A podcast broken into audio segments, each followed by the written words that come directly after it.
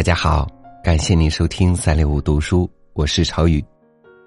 最近有听友在微信公众平台给我留言，说自己非常喜欢猫，也因为席慕容的一篇《猫园》而爱上了猫，说很喜欢文章中那种云淡风轻、细水长流的感觉，因此呢，希望听到这篇文章的有声版本。其实我本人也非常喜欢席慕容的散文以及他的诗歌作品，当然。也喜欢猫这种可爱的小生灵。那接下来，在今天的节目当中，就让我们一起走进席慕容的《猫园》，感受他朴素文字下的似水人生。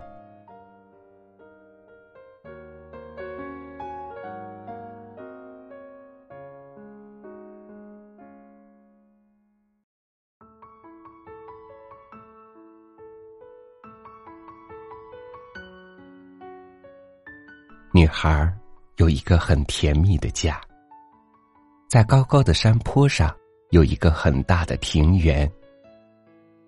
父亲和姐姐们都爱养狗，因此院子里总有一两只小狗跑来跑去。女孩也很喜欢狗，不过她最爱的恐怕是一只尾巴折起来的小黄猫。那是他上大学时一个男同学送他的，刚带回来的时候又瘦又丑，一副不讨人喜欢的样子。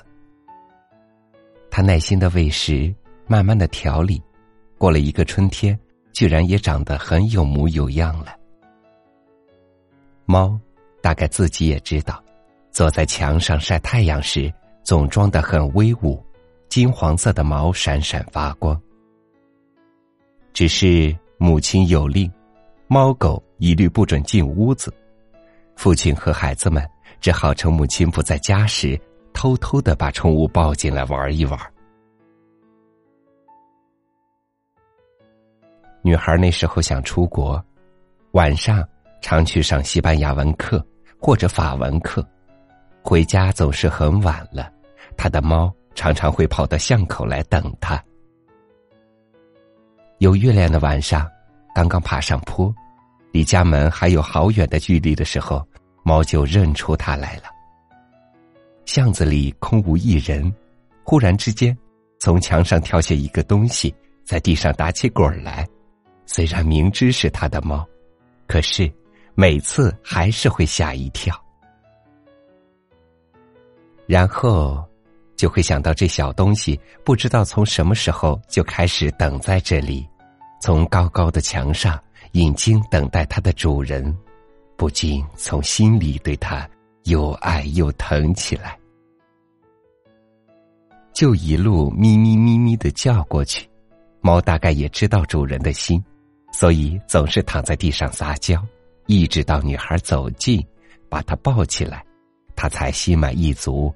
呼噜呼噜的靠在他怀中。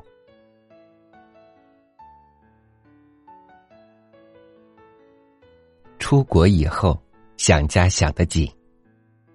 女孩唯一能解乡愁的方法，就是给父母亲写一封又一封的长信，最后总会带上一句：“拜托多抱一抱小黄猫。”刚离家，心里总是慌慌的。也不大出去玩中国同学会的会长硬到他宿舍把他请出来，带他到学生中心去过周末。有中国人的地方是比较温暖，大家挤在厨房里包饺子。女孩虽然不会包，但是跟着打架，心里也高兴起来了。嗨，老兄，怎么不吃饭就走？会长向餐厅那个方向大声说话，大概有个同学有事要先走。抱歉，我约好了去车站接人，等会儿再来，给我留点饺子好吗？那个同学一面回答，一面打开门走了。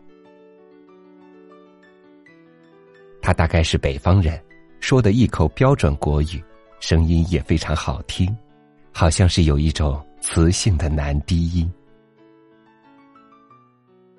女孩下意识的从厨房伸头出去看看，却刚好看到关上的门，心中不禁有点失望。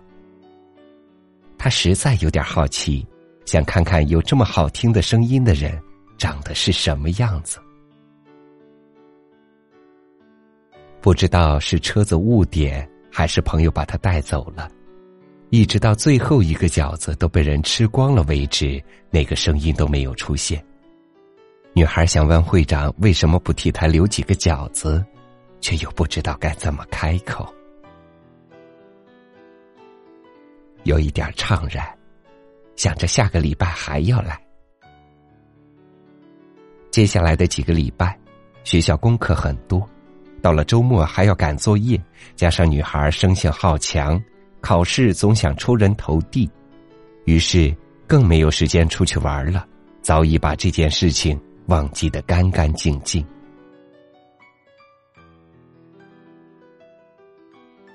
一直到夏天都到了，会长的一个电话，才又让他去了一趟学生中心。火车到站时，他自己已认得路，慢慢的找过去。时间还早，图书馆里没人，乒乓球室也没人，餐厅也是空的。到了厨房。只看到有一个高大的男生蹲在角落里忙着，他走过去一看，在刚做好的舒适的窝里，四只圆滚滚的小猫睡成一堆，有白，有黑，有黄，可爱极了。他不禁叫起来：“哎呀，好可爱哟！”一面就要伸手去抱。小姐，别碰。让他们的妈妈把这碗饭吃完好吗？那个男生伸手拦住他，同时还指一下在旁边不安的老猫。那个老猫可真瘦，好可怜的老猫，没东西吃还要喂小的。你看，几天就瘦下来了。还是那个男生在讲话。这时候，女孩想起来了，这就是那个。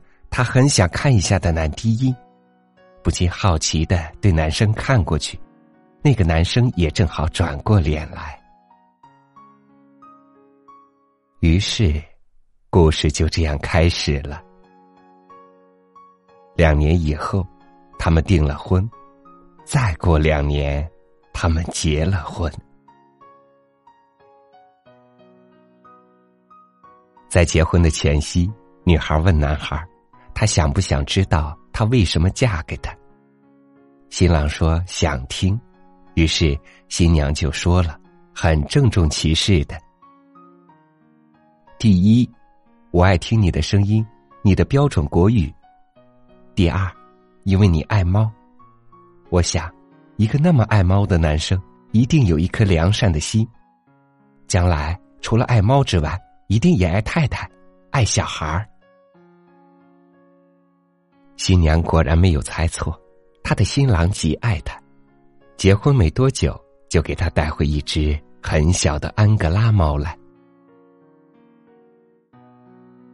母亲不在身边，新娘极度的纵容这只又小又凶的猫，整天开着房门让它进进出出，到超级市场买婴儿食品回来喂它。让它睡在沙发上，它还不知足。总是在新娘刚洗好、烫好的衣服堆上睡觉。为了怕他寂寞，还买了几只小鸟，在客厅里做了一个大鸟笼来陪他。猫也很聪明，能够分辨得出男主人回家的车门开关的声音，一听到那个声音，马上会从鸟笼顶上跳下来，走到屋门前，跳起来抓住门把。把门打开，男主人兴奋的很，每次有客人来，就要叫他的猫出来表演。可是见了生人，猫每次都怯场，客人也只好将信将疑的回家了。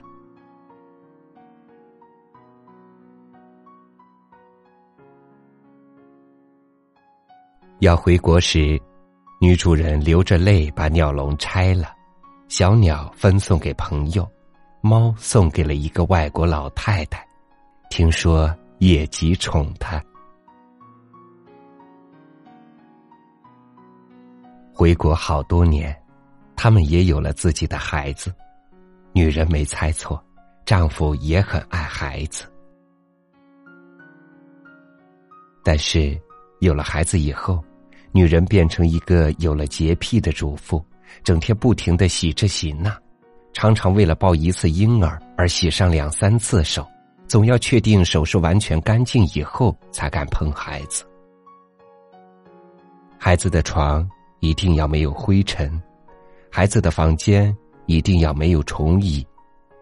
猫和狗忽然变成世界上最可怕的东西了。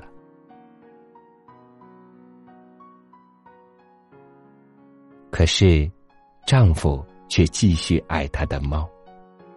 只是每次他抱一只猫回来，他都会大叫，丈夫只好又送回去。孩子们慢慢长大了，也跟父亲一样爱猫，有时候也跟着他们的父亲向他哀求，留下一两只猫。有一天，在房间里给自己的母亲写信，他听到女儿在向邻居介绍：“这是我们的大咪、二咪，他们还有一个爸爸咪不常回来。他们的妈妈咪给我的妈妈送走了，有时候会有一只母猫跟着爸爸咪回来，我们就叫它情妇咪。那边那个小小的，是孤儿咪，是自己跑来的。”还有一只丑咪，经常来偷饭吃；还有一只客人咪。不过，平常在家的只有大咪、二咪两兄弟。我爸爸天天喂他们，跟他们讲话。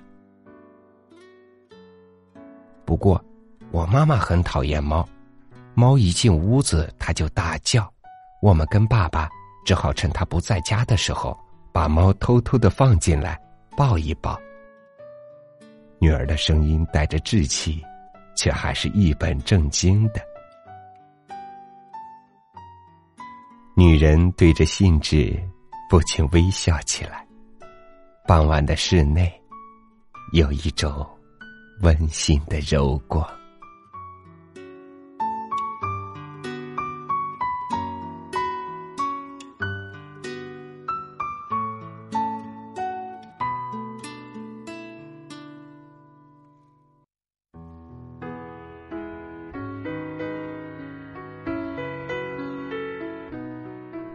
只要你愿意付出你的爱，哪怕是一只猫，它回馈你的温暖，常常是大于你的付出的。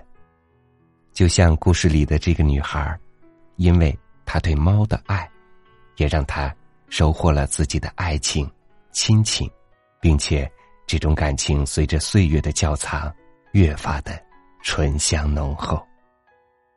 感谢您收听今天的三六五读书，我是超宇。明天同一时间，咱们不见不散。